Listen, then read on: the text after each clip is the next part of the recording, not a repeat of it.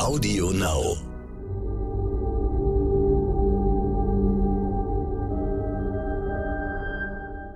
Es ist Freitag, der 12. August. Hallo und herzlich willkommen zum Stern Podcast Ukraine die Lage mit Carlo Massala, dem Politikprofessor und Militärexperten von der Bundeswehr-Universität München. Und mit mir, Lorenz Wolf Döttinchem vom Stern. Ich beschäftige mich seit 25 Jahren mit den Fragen von Politik und Wirtschaft. Viele Jahre habe ich als Sternkorrespondent aus Bonn und Berlin berichtet. Hier vertrete ich nun meinen Kollegen Stefan Schmitz, der im wohlverdienten Urlaub ist. Nur unser Experte darf keinen Urlaub machen. Die Lage ist weiter ernst. Reden wollen wir heute vor allem über die Krim.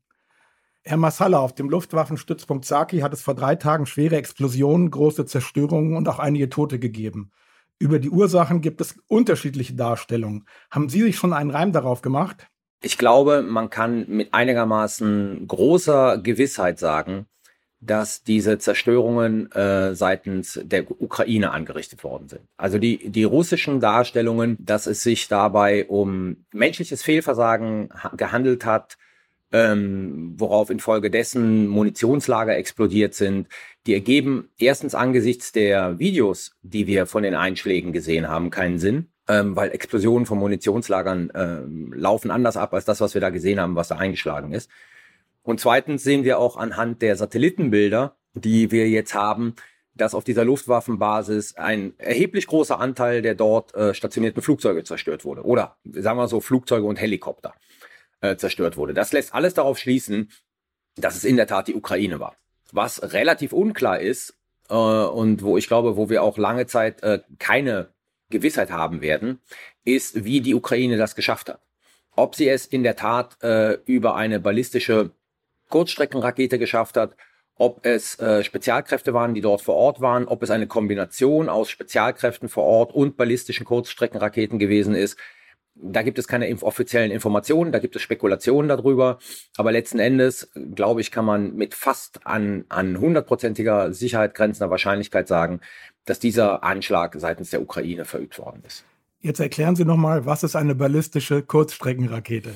Das ist eine Rakete mit einer ballistischen Flugbahn und diese ballistische Flugbahn ist halt, die geht irgendwann mal, die, die, das ist wie so eine Parabel, also die geht in die Höhe und dann geht sie an einem gewissen Scheitelpunkt runter und Kurzstreckenrakete, weil sie nur bis, bis zu 500 Kilometern fliegen kann. Ja, also alles in dem Bereich, ein Kilometer bis 500 Kilometern ist eine Kurzstreckenrakete.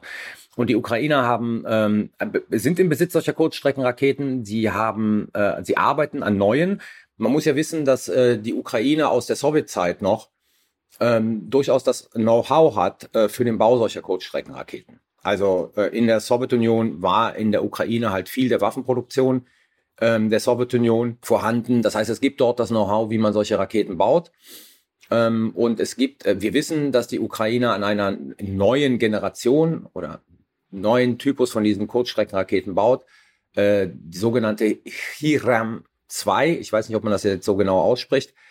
Letzten Endes ist es so, wenn es so eine war, dann, ähm, ja, wie gesagt, dann haben sie mit einer äh, Kurzstreckenrakete diese Luftwaffenbasis angegriffen. Oder ist es vielleicht nur eine Legende, weil im Stillen die Amerikaner ihre Politik geändert haben und jetzt doch Raketen mit größerer Reichweite an die Ukraine liefern? Also sagen wir so, im Stillen ist, ist immer ein bisschen schwierig angesichts sozusagen der so, doch sehr dichten Überwachung, die über der Ukraine und in der Ukraine stattfindet. Ähm, ich glaube, wenn die Amerikaner das gemacht hätten und äh, würden die Russen schon längst ähm, das zu einem Politikum machen. Also wir können es natürlich nicht ausschließen. Ich halte es für relativ ausgeschlossen, dass die Amerikaner solche Raketen geliefert haben. Was bedeutet das für den weiteren Kriegsverlauf, wenn die Ukraine jetzt offenbar in der Lage ist, ähm, Ziele in mehreren hundert Kilometern Entfernung von der Front zu erreichen? Das ist genau der, äh, die wichtige Frage. Das bedeutet zunächst einmal, dass die Russen viel, viel mehr hinter ihrer eigenen Frontlinie schützen müssen vor Raketenangriffen, als sie bislang angenommen haben. Also bislang sind sie ja immer davon ausgegangen, dass das größte Problem für sie die Mehrfachraketenwerfer sind, äh, die Panzerhaubitze, also alles sozusagen ähm, hinter ihrer eigenen Front in, äh, in einer Größenordnung von bis zu 80 Kilometern, sage ich mal.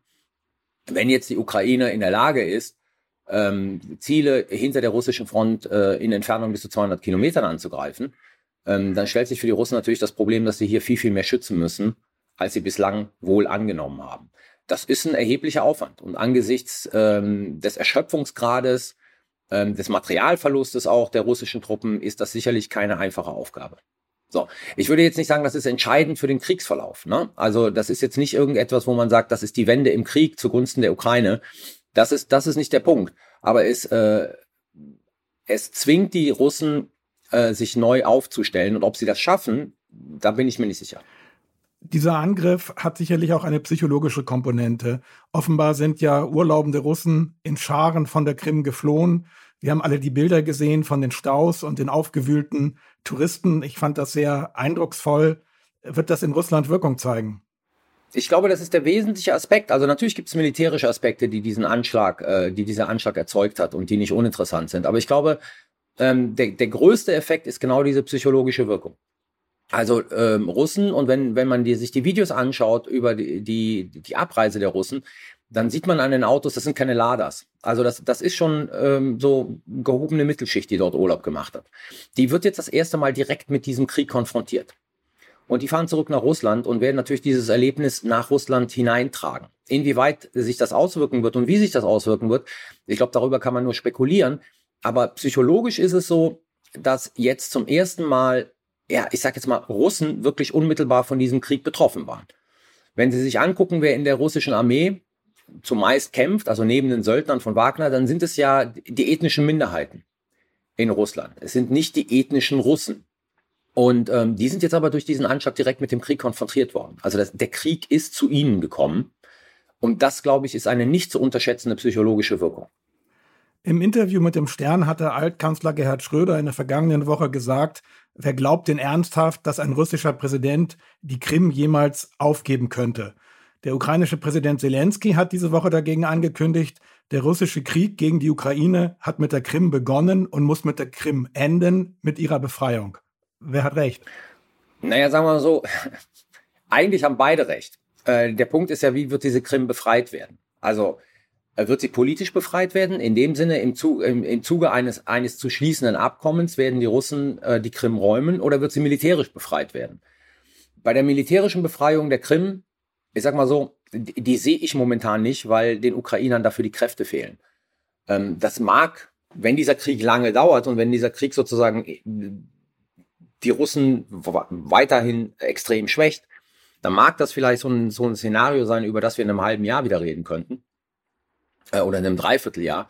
Aber das sehe ich momentan nicht. Äh, politisch kann es durchaus sein, dass Russland eine solche Niederlage dort erleidet, ähm, sowohl militärisch als auch politisch, dass am Ende, und Zelensky hatte das ja mal angedeutet, er hatte ja am Anfang des Krieges gesagt, er will so einen Diskussionsprozess über den Status der Krim, der irgendwie 15 Jahre dauert, dass am Ende dieses Diskussionsprozesses in der Tat der vollständige Abzug der russischen Truppen von der Krim steht. In Deutschland ist die Meinung immer noch sehr weit verbreitet, die Krim gehöre eigentlich zu Russland. Ähm, wenn Zelensky nun darauf besteht, die Krim zu befreien, äh, was könnte das für die europäische Solidarität mit der Ukraine bedeuten, zumal die steigenden Energiepreise in den nächsten Monaten ja bei den Verbrauchern immer stärker ankommen werden? Also ich glaube zunächst einmal ähm, hat das keinen Effekt äh, für die europäische Solidarität, solange die Ukraine nicht jetzt versucht, die Krim militärisch zu befreien. Das könnte dann möglicherweise eine Auswirkung auf die Solidarität der Europäer haben. Ich glaube, die, die, die Befürchtung wäre dann in den europäischen Städten, dass aufgrund sozusagen der Behauptung Russlands, dass die Krim russisch ist und schon immer russisch war, dass dann Russland eskalieren könnte. Und zwar möglicherweise auch ähm, unter Rückgriff auf, auf Nuklearwaffen. Ich glaube, das ist die große Befürchtung, die dann existieren würde. Dann würde man sicherlich versuchen, auf Zelensky mäßigend einzuwirken. Ähm, aber letzten Endes wenn, wenn europäische Staats- und Regierungschefs sagen, äh, am Ende steht die territoriale Unversehrtheit der Ukraine, dann bedeutet das letzten Endes auch der, der, die Ukraine plus Krim. Ja, weil letzten Endes, ja, die Krim war russisch, sie wurde den Ukrainern geschenkt durch Khrushchev. Und das ist halt ein Faktum, das man akzeptieren muss. Also wenn man das, äh, das ist ja immer so der Punkt, wenn man das Fass aufmacht, was einem irgendwann mal gehörte als Staat an Territorium, was dann durch Schenkungen, Kriege und so weiter und so fort an andere Staaten äh, gegangen ist. Wenn man das Fass aufmacht, dann kann man die europäische Landkarte eigentlich komplett neu zeichnen, weil es gibt kaum ein europäisches Land, das sozusagen nicht im Zuge äh, von Krieg, von diplomatischen Verhandlungen Territorium an einen Nachbarn abtreten musste, vor irg äh, irgendwann mal. Ähm, und wir haben uns in der Charta von Helsinki 1975 darauf geeinigt, also in der Schlussakte von Helsinki 75 bestätigt dann nochmal in der Charta von Paris auf äh, die Unverletzlichkeit von Grenzen. Und diese Grenzen dürfen nur friedlich verändert werden, nicht mit Gewalt. Und wenn wir Russland damit durchkommen lassen, auf Dauer, bedeutet das letzten Endes, ähm, dass das ein Signal ist. Ja, ein Signal für Grenzstreitigkeiten, die wir überall in Europa ja haben. Schauen Sie sich im Balkan an, da gibt es Grenzstreitigkeiten noch und nöcher oder territoriale Ansprüche noch und nöcher. Wenn wir da sozusagen das Signal senden, dass man das durchaus mit Waffengewalt verschieben kann, ähm, dann öffnen wir die Büchse der Pandora potenziell. Noch ein anderes Thema zum Schluss. Bundeskanzler Olaf Scholz ist gestern in seiner Sommerpressekonferenz zu einem möglichen Einreiseverbot für Russen in die Europäische Union befragt worden. Dafür machen sich unter anderem ja die baltischen Staaten stark. Olaf Scholz hat sich gegen weitere Visa-Einschränkungen ausgesprochen. Seine Begründung, das ist Putins Krieg. Sanktionen sollen sich gegen sein Umfeld richten, aber nicht gegen alle Russinnen und Russen. Liegt Scholz damit richtig? Also Scholz liegt damit falsch, dass er sagt, das ist Putins Krieg. Das ist nicht Putins Krieg, das ist Russlands Krieg. So, die Zustimmung zu diesem Krieg äh, in Russland ist relativ hoch. Jetzt kann man natürlich sagen, die Leute sind ähm, gehirngewaschen, weil sie nur noch russische Medien konsumieren können oder russische beeinflusste Social Media konsumieren können. Ähm, aber es ist in der Tat so, ähm, dass die Zustimmung zu diesem Krieg hoch ist. Von daher kann man nicht davon sagen, dass das Putins Krieg ist. Ja, Putin ist die Figur, die diesen Krieg begonnen hat, aber letzten Endes erfährt dieser Krieg oder die, die Ziele, die man mit diesem Krieg verfolgt, sagen wir es mal so, erfahren durchaus eine substanzielle Unterstützung unter großen Teilen der russischen Bevölkerung. Deswegen ist dieses, das ist Putins Krieg, das ist Augenwischerei, das ist Russlands Krieg. Muss man die Russen jetzt deswegen sozusagen ähm, mit einem, mit einem äh, Bann belegen? Das ist eine zwiespältige Sache, weil man nicht weiß, wie sich das auswirken wird in Russland selber. Ja, wird es sozusagen in Russland ähm, das Gefühl auslösen, jetzt ist auch der, der, der normale, in Anführungszeichen, Russe komplett isoliert. Und deshalb wendet man sich dann gegen den Krieg, weil man sozusagen diese Konsequenz sieht. Wegen des Krieges darf man jetzt nicht mehr reisen. Oder aber ähm, führt es zu einem stärkeren ähm, Rally Around the Flag-Effekt, also um Putin herum, so der ja das Narrativ bedient, der Westen führt Krieg gegen Russland. Und wenn der normale Russe nicht mehr reisen darf, dann kann es halt sein, dass er sagt, ja, Putin hat recht. Und wir sind isoliert, dieser Westen will uns nicht und er arbeitet gegen uns. Also ich finde das eine schwierige Frage. Ich sehe den Punkt zu sagen, aus touristischen Gründen sollte man ganz einfach keine Russen mehr in die Europäische Union lassen. Dann sollen sie halt in, in Dubai oder anderswo ihren Urlaub verbringen und ihre Shoppingtouren machen, aber nicht in Europa. Was dagegen steht, ist dann die Frage aber, Oppositionelle. Brain Drain. Also wie kriegen wir Leute aus Russland raus, die letzten Endes dort Oppositionelle sind? Wie kriegen wir Leute aus Russland raus, die ein hohes Know-how in bestimmten Sachen haben und die wir hier in Europa gut gebrauchen können und langfristig damit aber Russland auch schwächen, wenn diese Fachkräfte einfach nicht mehr in Russland sind? Ich finde, das ist ein zweischneidiges Schwert. Also man, man kann es sich da bei der Antwort nicht so einfach machen. Zumal gerade wir als Deutsche wissen, wie problematisch Kollektivschuld ist. Ja, also ich sage nichts dagegen zu sagen, Russland, das ist Russlands Krieg. Ein Großteil der Russen unterstützt diesen Krieg. Ähm, ich glaube, es ist äh, durchaus richtig zu sagen, aus touristischen Gründen sollten sie nicht mehr in die Europäische Union rein, weil das ist irgendwie eine perverse Situation. Ja, also sie können in die Europäische Union rein, um weiter shoppen zu machen, während wir diesen Staat versuchen, in die Knie zu zwingen, äh, damit er diesen Krieg aufhört. das macht irgendwie keinen Sinn. Aber vielleicht sind hier differenziertere äh, Methoden ähm, an, an den Tag zu legen, um bestimmte negative Effekte, die wir nicht haben wollen, zu verhindern. Vielen Dank, Herr Massala. Das war Ukraine die Lage. Die nächste Folge finden Sie am Dienstag bei stern.de, bei Audio Now und überall, wo es Podcasts gibt. Abonnieren Sie uns gerne, damit Sie keine Ausgabe verpassen. Wenn Sie noch mehr zu den aktuellen Themen erfahren möchten, empfehle ich Ihnen den täglichen Stern-Podcast heute wichtig. Vielen Dank fürs Zuhören und bis zum nächsten Mal.